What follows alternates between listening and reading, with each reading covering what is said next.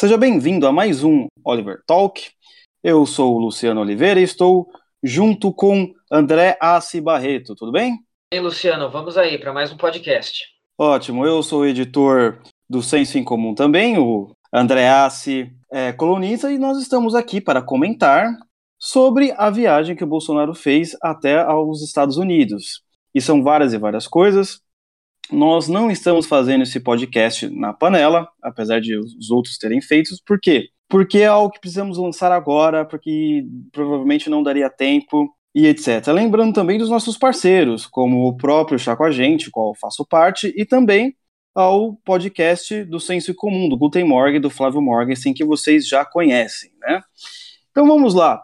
É, André, o Bolsonaro teve bastante coisa para fazer lá nos Estados Unidos. Nós separamos ou tentamos separar aqui as principais é, notícias, acontecimentos, porque são muitas e muitas coisas, certo? Então, no dia 17, que foi o dia que ele estava indo para os Estados Unidos, quais foram os pontos a serem discutidos lá? Em primeiro lugar, em primeiro lugar foi o encontro bilateral que Bolsonaro estava fazendo, como ele pro, propriamente já disse na sua campanha de acordos bilaterais. Estiveram com ele seis ministros, né? Os mais importantes são Paulo Guedes, Sérgio Moro, Ernesto Araújo e Marcos Pontes, correto? Ah, eles ficaram hospedados na Blair House, que é para chefes de Estado, inclusive a própria rainha Elizabeth II foi lá também, ou melhor, já esteve é, nesse hotel. Nesse primeiro dia, o, a pauta era mais ou menos o seguinte: ia ter um debate sobre investimentos ali na Câmara do Comércio, junto com Paulo Guedes, certo? Uh, o encontro com Donald Trump, que não foi nesse dia, mas estava sendo muito comentado, e também o Bolsonaro iria visitar o cemitério nacional, de, o cemitério nacional de Arlington, que é o túmulo do soldado desconhecido, além de uma coisa que acho que ninguém comentou, que são visitas com lideranças religiosas. Nós iremos comentar é, tudo isso, mas vamos por partes. Em primeiro lugar, quando o Bolsonaro chegou, o Olavo de Carvalho ele já estava lá, né, por causa de um, de um evento que ia ter, junto com o Steve Bannon, ia ser apresentado o, filme dele, mas o Bolsonaro comentou alguma. Bolsonaro não, o Olavo falou algumas coisas que eu queria é, conversar com o André. Dentre várias coisas que ele já disse, primeiro ele disse que o Mourão é um idiota. Tá errado. Como sempre, e que ele ama o Bolsonaro, só que ele está rodeado de traidores, certo? O que, que você acha disso, André? É, bom, a gente. Eu tendo fortemente a concordar com o Olavo, né? Eu acho que o, o Olavo é o substrato do bolsonarismo, digamos. É, o que, que isso quer dizer? Tem, temos que tomar cuidado para isso não ser mal interpretado, né? Mas, assim, até tá rolando uma polêmica agora, o Silas Malafaia tá querendo dizer que quem elegeu o Bolsonaro foram os evangélicos e não foram, não foi o Olavo de Carvalho, os Olavetes. Aí eu até tive que comentar hoje, bom, eu acompanho o Silas Malafaia, ele apoiou José Serra, José Serra não foi eleito, apoiou uh, o Aécio Neves, o Aécio Neves não foi eleito, e agora ele apoiou o Bolsonaro, e o Bolsonaro foi eleito. Então, acho que o fator determinante aí não é exatamente o Silas Malafaia. Mas o que o, o, o Olavo que o Olavo tentou dizer aí, aparentemente, é, são essas pessoas que ficam. É, eu tenho chamado o Mourão de ombudsman não solicitado do governo, né? É o cara que. É, é, Ricardo Salles deu uma declaração, aí o Mourão vai lá e corrige, comenta, Uh, enfim, se envolve numa coisa que eu entendo a possibilidade da discordância. Isso eu acho normal, saudável, Agora, qual é a necessidade de publicamente ir comentar? É, é, é um ombudsman que ninguém pediu, né? Ninguém pediu para o Mourão ser ombudsman do governo. Então, acho que quando o Olavo fala dessas coisas, ele está falando do próprio Mourão, óbvio, né? E, e de pessoas que têm essa mesma mentalidade e que não estão totalmente harmonizadas com aquilo que, com a base, com o substrato que permitiu a eleição do Bolsonaro. Exatamente. E, aliás, nessa viagem, é, conforme as notícias, o Mourão se encontrou com Dória enquanto o Bolsonaro estava é, viajando. E, inclusive, o próprio Olavo deu uma declaração um pouquinho anterior a esse encontro, dizendo o seguinte, que o presidente Bolsonaro não reage à imprensa mentirosa que cria fake news, porque existe um bando que o cerca, e esse bando são um bando de cagões ou covardões, por aí vai. Você concorda com o Olavo ou não? Ah, olha, essa, essa turma que está cercando o, o, Bolsonaro aí, a gente não entende se o cara, se os caras realmente estão. É, é, a gente não, não, consegue sacar direito qual que é a dos caras, né? É, eu acho que é o mesmo problema. As discordâncias, tá, tem, tem se falado muito de, de, de, autoritarismo, de seita, essas coisas todas, mas eu acho que os, o grande problema não são as discordâncias, mas a maneira com que são colocadas, né? É, contrariando as vozes oficiais do governo. Pa parece que são pessoas realmente jogando contra. Né? Eu acho que a discordância, o aconselhamento é válido, é permitido, é possível, é saudável, mas do jeito que está sendo feito por essas pessoas que vêm a público discordar do governo, dá a impressão que realmente estão jogando contra, o que não faz nenhum sentido, né? Então tá tendo Bolso Trump lá nos Estados Unidos e tá tendo é, Moro Dória né, aqui no Brasil, é um negócio meio suspeito. A gente sabe que o Dória é um cara que almeja a presidência. Enfim, são coisas suspeitas, estranhas, em desacordo com a plataforma do governo, em desacordo com aquilo que as pessoas confiaram e depositaram seu voto é, no Bolsonaro. Eu acho que a eleição do Bolsonaro ela foi mais uma vez uma prova de uma característica muito brasileira, que é a questão do personalismo. Então, olha só, o PS, o que era o PSL sem o Bolsonaro? Nada. O que, que o PSL passou a ser com o Bolsonaro? O partido do, do, do poder é, executivo passou de 1 para 51 deputados, e tudo isso por causa Devido a quê? Devido ao próprio PSL? Não, devido à pessoa do Bolsonaro que atraiu isso. Então não faz nenhum sentido estabelecer se o governo que foi construído à base da imagem, da figura, do caráter, da persona desse sujeito e passar a jogar contra tudo isso. Então o Olavo só está dizendo isso que eu disse dessa maneira aqui foi a forma olaviana de dizer, né?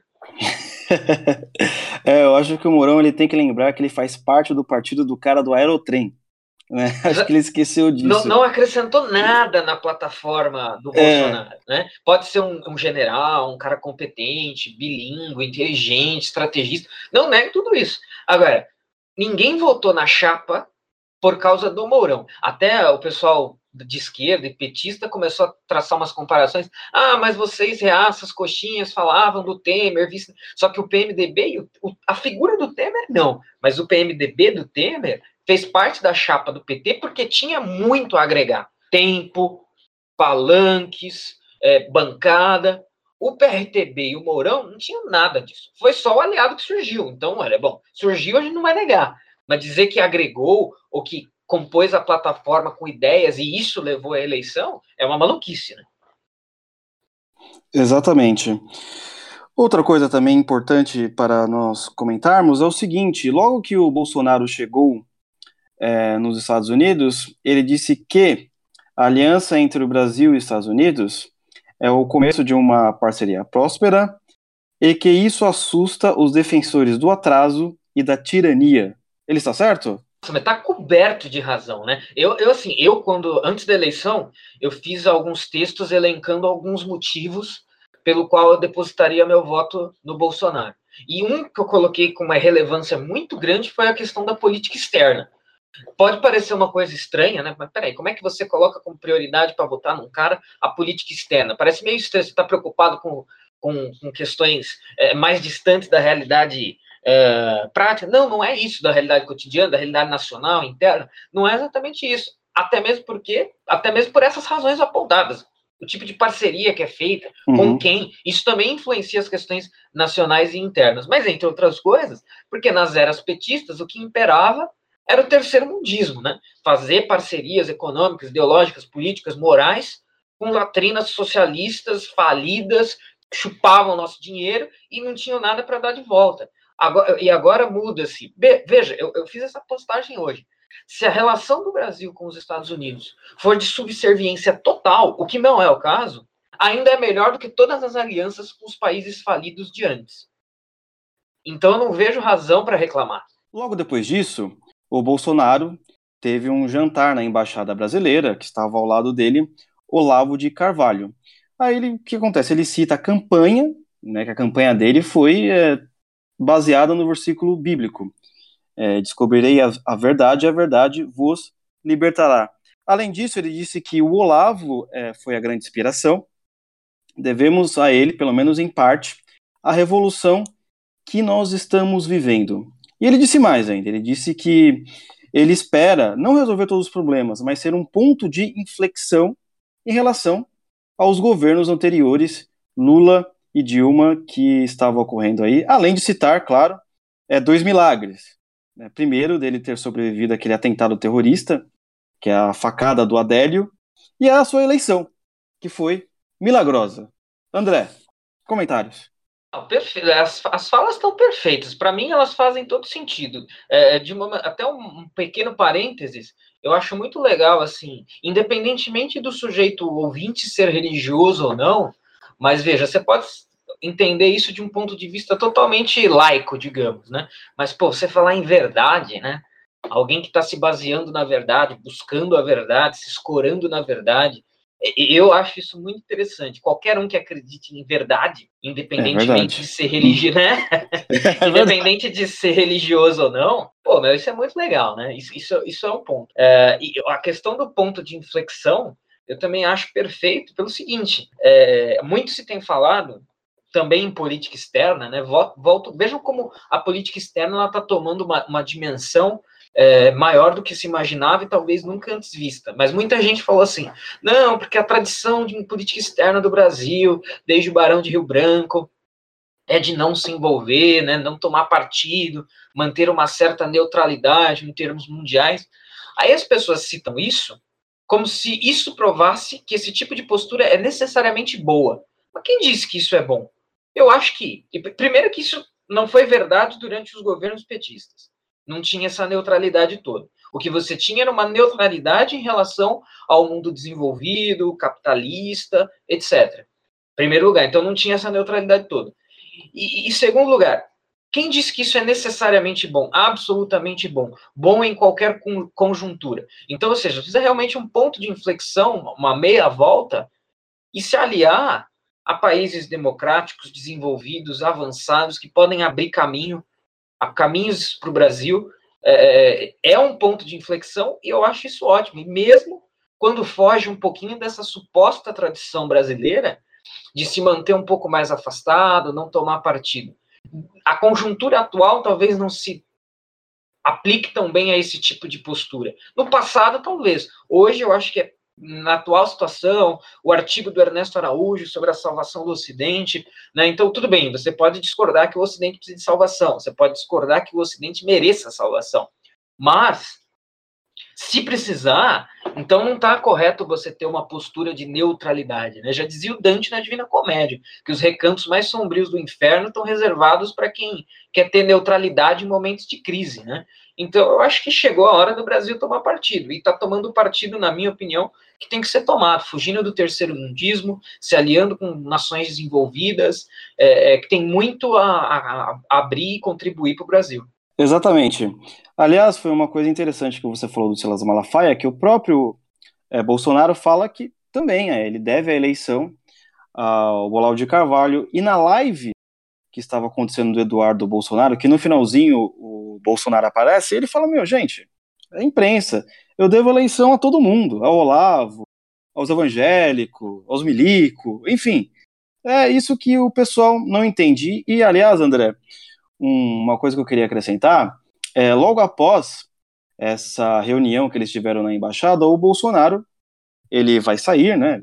Ele acaba saindo, e antes de ele entrar no carro para ir a uma outra reunião, tem uma galera que tá apoiando ele lá, os transeuntes ali, os brasileiros. Brazucada, né? É, brazucada. E como é, Bolsonaro? começa a gritar. E eu até fala assim, ó, não deixa a corrupção te pegar. Acho isso muito legal porque é, nós vimos nesses dias que uh, parecia que só tinha protestos contra o Bolsonaro na mídia, né?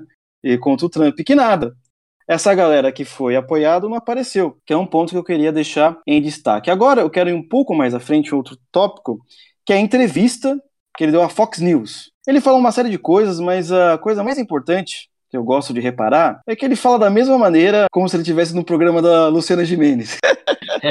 Isso é muito bom, cara. Isso Quem é... foi treinado por Luciana Gimenez dá conta de qualquer entrevista. Exatamente. Então, uh, o primeiro tópico que eles abordam, abordam é, antes, na verdade, do primeiro tópico, eles têm uma introduçãozinha que fala que, que o Bolsonaro é conhecido por ter algumas atitudes de extrema direita, dizem que ele tem ligação com a Marielle e todo aquele problema de milícia que nós já conhecemos, né? Então, a apresentadora, ela faz a seguinte pergunta sobre a base militar americana, se o Brasil vai querer uma base militar americana, e a relação disso com a Venezuela. E Bolsonaro fala assim: olha, é o seguinte, o presidente Trump disse que nós temos que é, tentar todas as possibilidades possíveis. Eu disse que não é exatamente assim, né? Porque a, nós somos do Brasil estamos lá do lado. Né? Nós temos que tentar todas as possibilidades, pelo menos, é, primeiro momento, todas as possibilidades diplomáticas. Até uma, até uma conversa normal, né? Até que a repórter faz a seguinte pergunta: ah, saiu uma pesquisa dizendo que existem muitos jovens americanos que começaram a acreditar no socialismo. O que o senhor tem a dizer sobre isso? Aí o Bolsonaro responde: bem, manda eles é, olharem a Venezuela. O Brasil também poderia estar no mesmo caminho é, com a administração Lula e Dilma. Será que eles não conseguem perceber isso? Será que ele está certo, André? Eu acho que isso é, é claro e evidente, na minha opinião. Não tem nem como, não tem como, né, é verdade cartesiana, não tem como fugir dessa realidade. Essa questão, é, isso de fato as pesquisas mostram, né? Na, na própria eleição do Trump em 2016, ficou atestado que se a, a eleição fosse feita apenas por millennials, a Hillary Clinton teria ganho com um landslide, né? Ou seja, quase com um voto maciço do país inteiro. Uhum. Isso é, por um lado, isso é preocupante. Por outro, é, é, assim, precisa ficar de olho, precisa trabalhar em cima disso. Os republicanos não podem deixar isso simplesmente para lá. Por outro, eu acho que também muitas dessas pessoas vão passar pelo processo de amadurecimento mental, vão, algumas, não todas, claro, mas algumas vão, algumas abandonarão essas posições, né? E isso é muito interessante, né? Porque são jovens, Jovens a gente sabe a opinião, né? É, a gente sabe. É, jovens não tem muito o que dizer sobre isso. E, aliás, eu já quero também elencar duas perguntas. É, aí a repórter pergunta para ele: e sobre o muro e a imigração ilegal? O senhor acha que é uma visão racista ou intolerante? Aí o Bolsonaro responde com aquele jeito peculiar dele, né? Bem, se vocês são contra o muro, removam os muros das suas casas. Achei é, uma resposta estilão deles, o tio do pavê que todo mundo espera. e a segunda, que já é uma pergunta que tem a ver com a primeira, a repórter faz a seguinte pergunta: Seus críticos dizem que você é o Trump dos trópicos. O senhor é racista, fascista, enfim, o ista aí que a gente já conhece, né? Fascista. É, e o que, que o senhor acha disso? Ele responde, ó, se fosse verdade, eu não teria sido eleito. E se fosse verdade que eu fosse racista, o meu sogro não seria o Paulo Negão. E só abrindo um parênteses, o tradutor lá, que traduz para inglês, ele falou no Paul, Big Black Man, alguma coisa assim, mas... É. Eu pensei que você ia omitir essa parte, foi o ponto alto da entrevista. É, então. É, resposta simples, de acordo com aquilo que ele já expôs enquanto seu pensamento. Tem uma coisa interessante para se citar, a, a, e mais técnica e científica a respeito dessa simplicidade de falas, de respostas. Aquele sujeito do desenho Gilbert, o Scott Adams, um dos poucos a prever que o Trump ganharia a eleição, ele foi muito científico na análise dos discursos do Trump. Eu não sei se foi ele que disse isso, que eu vou dizer agora, mas ele foi um dos que divulgou essa informação, se não foi ele próprio que foi lá e descobriu. Que o Trump ele tem um vocabulário muito simples, muito seleto, de mais ou menos 300 palavras que ele usa sempre, o tempo todo. Assim, ele usa com uma frequência muito grande um vocabulário muito restrito e muito simples dentro desse, dentro desse universo de palavras bastante simples, de maneira que ele faz ser entendido por quase qualquer um. Então, eu acho que o Bolsonaro tem um pouco disso também, né? Essas referências populares, essa coisa meio meio tiozão do pavê, que, que, as, que aos olhos da elite lacradora, ah, olha só que coisa horrível para um chefe de Estado falar, mas com isso atinge-se mais as pessoas. E aí o Scott Adams atribui a, a vitória do Trump e o seu sucesso enquanto uh, competidor. E a gente não pode esquecer, que no caso do Trump ele é um publicitário, um comunicador, então ele sabe fazer isso, né? Mas pegando esse aspecto, essa coisa da simplicidade do falar, seja onde, seja na, falando sério agora, seja onde for, na entrevista com a Luciana Gimenez ou na entrevista para a Fox News enquanto chefe de Estado de governo do Brasil, segue mais ou menos o mesmo script, e isso é algo que, que conta a seu favor, né? Ele, essa simplicidade se faz entender e as pessoas se identificam. As pessoas, elas claramente estão em busca de autenticidade na política. É, eu não querendo me gabar, mas eu escrevi um texto bem antes de, antes da eleição do Dória até, uh, falando que, falando, o título do texto era O Ocaso da Classe Política em que eu falava isso. As pessoas elas estão cansadas da classe política em diversos sentidos, mas um dos sentidos é aquela coisa meio plástica, fechadinha, o cara engravatado, que fala tudo certinho, que, que come o pastel com cara de nojo.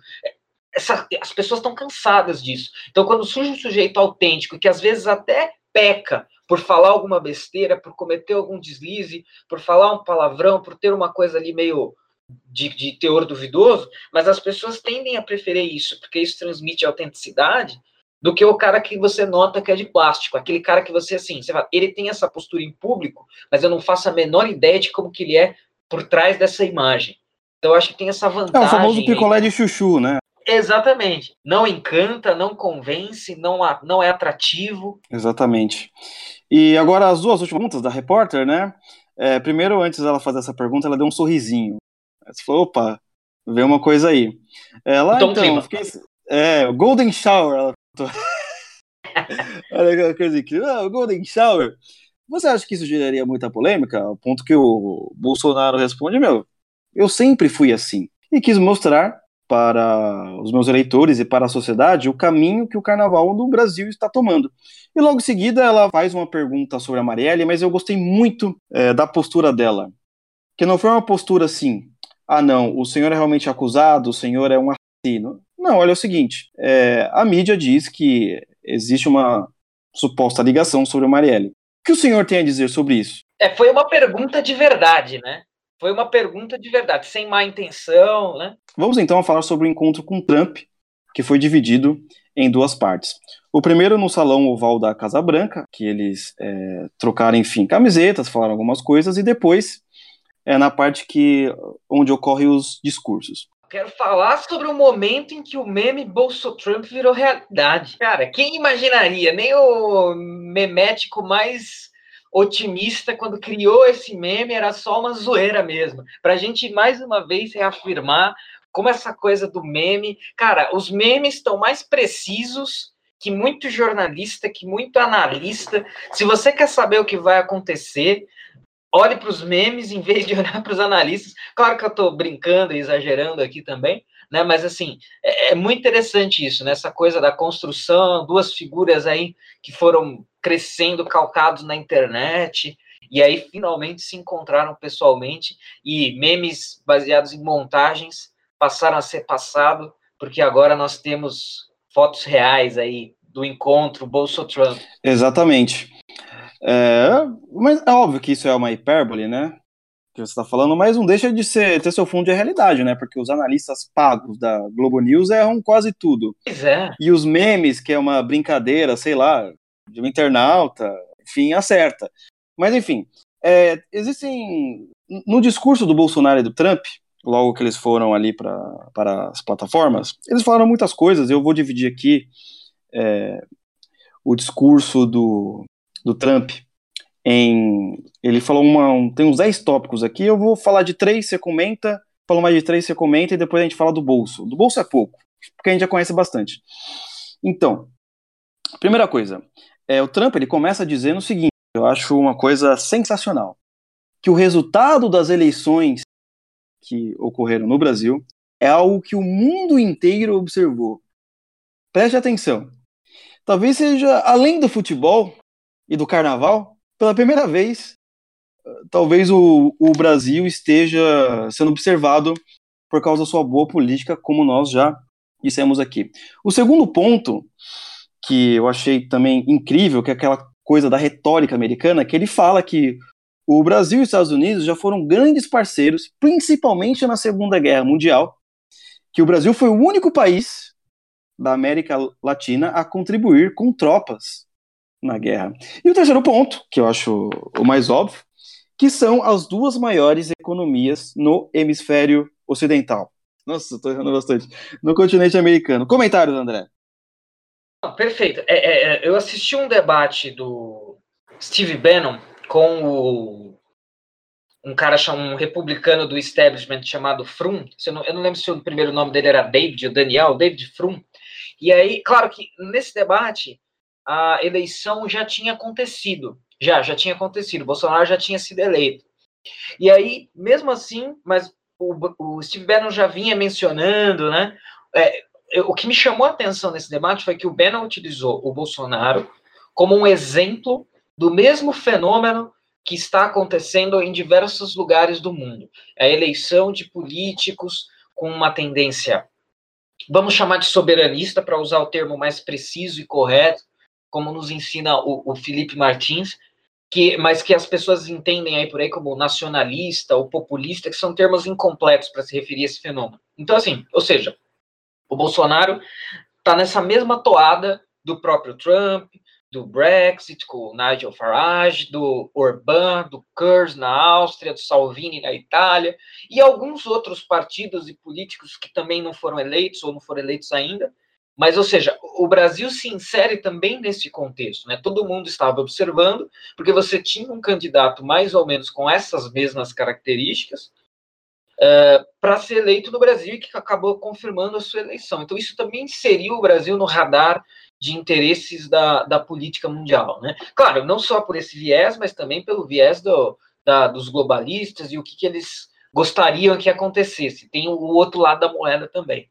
Mas, assim, isso acredito que tenha puxado muito a atenção dos dois lados. Né? O que talvez seria uma, uma eleição desinteressante para o lado globalista, porque ia ficar mais ou menos a mesma coisa entre PT e PSDB. E o pessoal soberanista não ia dar muita bola se não tivesse nenhum candidato mais ou menos harmonizado com essa mesma ideia. Acabou acontecendo tudo exatamente no oposto. Você tinha um candidato soberanista e isso acabou chamando a atenção dos dois grupos, dos globalistas que se opuseram, né? Diversos, o, o Jeremy Corbyn, do, líder do Partido Trabalhista no Reino Unido, que não é exatamente um globalista, mas é alguém de extrema esquerda, é, tweetou em apoio ao Haddad e tal. Isso chamou a atenção do mundo todo para o Brasil. Né? Então, assim, o Brasil de fato entrou na rota dos interesses da política uh, mundial. E isso é muito importante pelo destaque dado, né? São as duas maiores economias do continente americano, então não é pouca coisa. Às vezes a gente tem, nós mesmos temos uma tendência de subestimar a importância do Brasil, economicamente, é, enquanto é, gestor da, da, política externa da, da América do Sul. O Brasil tem uma posição influente devido à sua dimensão, ao seu poderio econômico, ao seu próprio poderio militar, é a maior potência militar da América latina. Então, tudo isso é importante e chamou a atenção de todo mundo. Né? Eu quero dar um destaque muito grande para essa questão da Venezuela, porque nesses textos que eu escrevi falando sobre política externa, eu falava sobre política externa em geral, mas sobre a Venezuela em especial, e até casando com o que eu falei antes. O Brasil ele tem capacidade, poder, direito de exercer uma posição soberana em política externa na América Latina. E nas eras petistas ele não fazia isso. Né? O Brasil, hoje, se a gente chegar ao ponto, e me parece que estamos bem próximos disso, mas se chegar ao ponto de ser necessário uma intervenção militar na Venezuela, o Brasil tem o dever de apoiar a libertação do povo venezuelano, porque o Brasil é, em parte, o Brasil enquanto aquilo que ele era durante os governos petistas, é claro, né?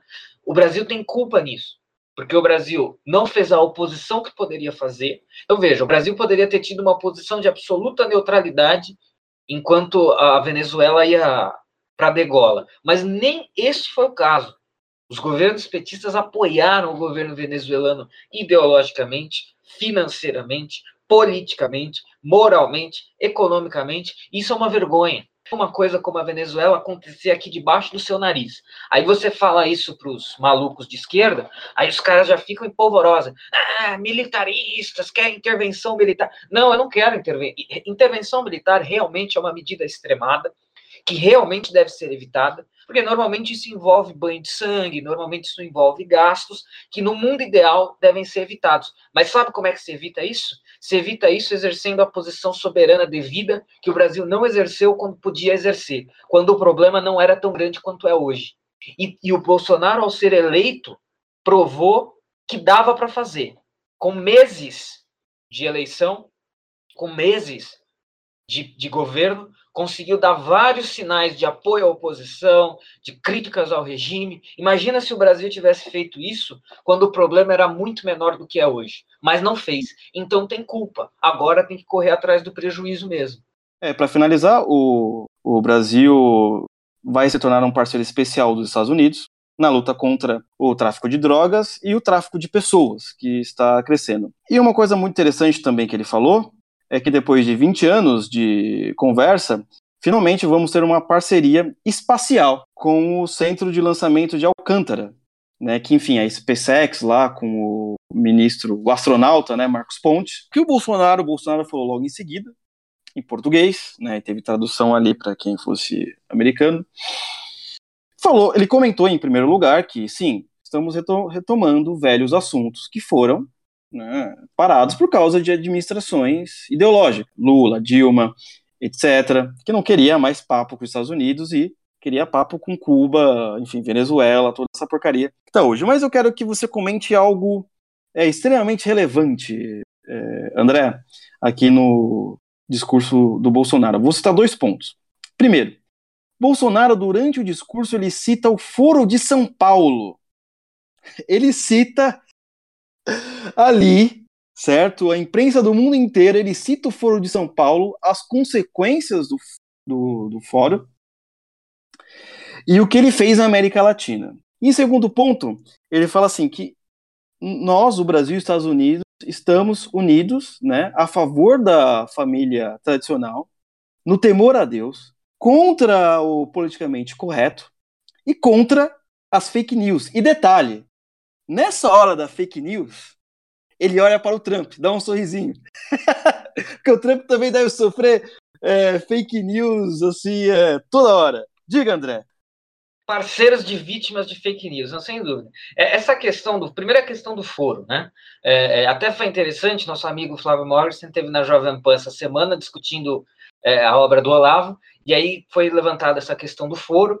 E aí, veja, a gente a gente está numa evolução, de fato, né? A gente foi de uh, Foro de São Paulo não existe, Foro de São Paulo é uma teoria da conspiração, para Foro de São Paulo, não, é realmente é um encontro dos a esquerda da América Latina inteira se reúne assim para tomar café, né? Até o, o próprio Flávio ironizou, e aí, e assim, a gente sabe que desde a, o surgimento do Foro de São Paulo, diversos governos socialistas se instalaram na América Latina, e esse era o objetivo dos caras. Então, na cabeça dessa gente deve ser tudo coincidência, claro. Né? Surge um grupo de esquerda internacional que se propõe a instalar governos socialistas na América Latina, diversos governos socialistas se instalam, mas é claro que é tudo coincidência, né? E eles tratam, é, é até engraçado, porque eles falam, ah, mandar alguém para cobrir, alguém, algum jornalista para cobrir o Foro de São Paulo seria como mandar alguém cobrir uma reunião de DCE da USP, né? Só que como se lá não tivessem, não eram estudantes insignificantes, mas era o Lula que estava lá, eram as lideranças, as principais lideranças políticas da esquerda. Então não eram, não eram insignificantes, né? Não eram quais, quaisquer pessoas. E então, é, mais uma vez, tira o Foro de São Paulo da espiral do silêncio ainda mais, né? Mais um pouco. Tenho certeza que só por essa fala aí, um monte de gente vai pesquisar, vai buscar saber, vai descobrir que o Foro de São Paulo existe fora do Brasil e mesmo dentro do Brasil para quem ainda não sabe, né?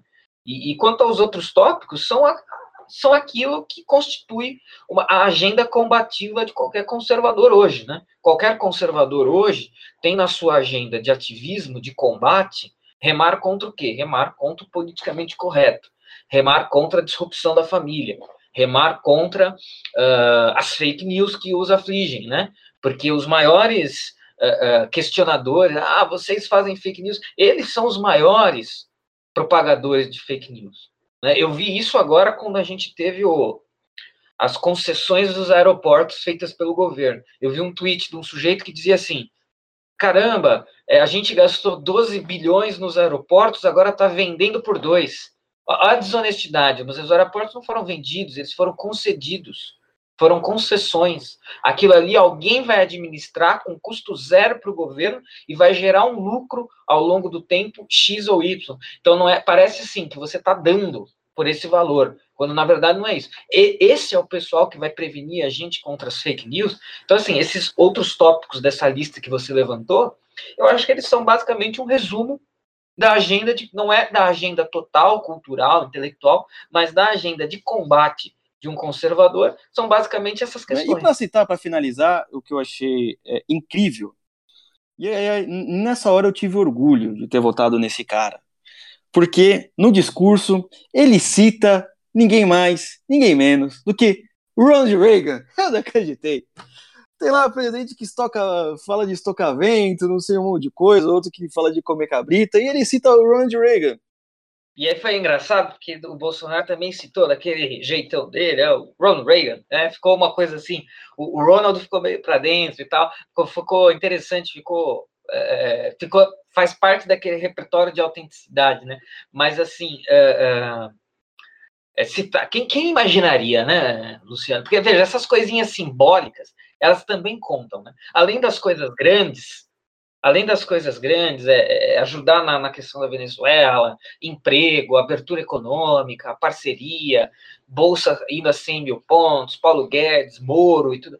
Além dessas coisas todas que são muito mais do que meramente simbólicas, essas pequenas coisas simbólicas, uh, como por exemplo citar o Ronald Reagan, é, é, é, muito assim. Isso também justifica o voto, realmente, né? Isso é muito legal para gente que se identifica com essa agenda. Mas veja, é, é, que assim, é que a gente vive num ambiente podre de ideologizado, né? Mas até, até o Obama, no seu num dos seus livros, ele cita o Ronald Reagan como uma fonte inspiradora, um exemplo, alguém que ele se espelha. Claro que a gente sabe que é lorota, porque a gente conhece o governo Obama, mas não é essa a questão. Que, a questão é alguém que quer se mostrar moderado, é, conhecedor, que se espelha em grandes estadistas, cita o Ronald Reagan, independentemente de questões ideológicas.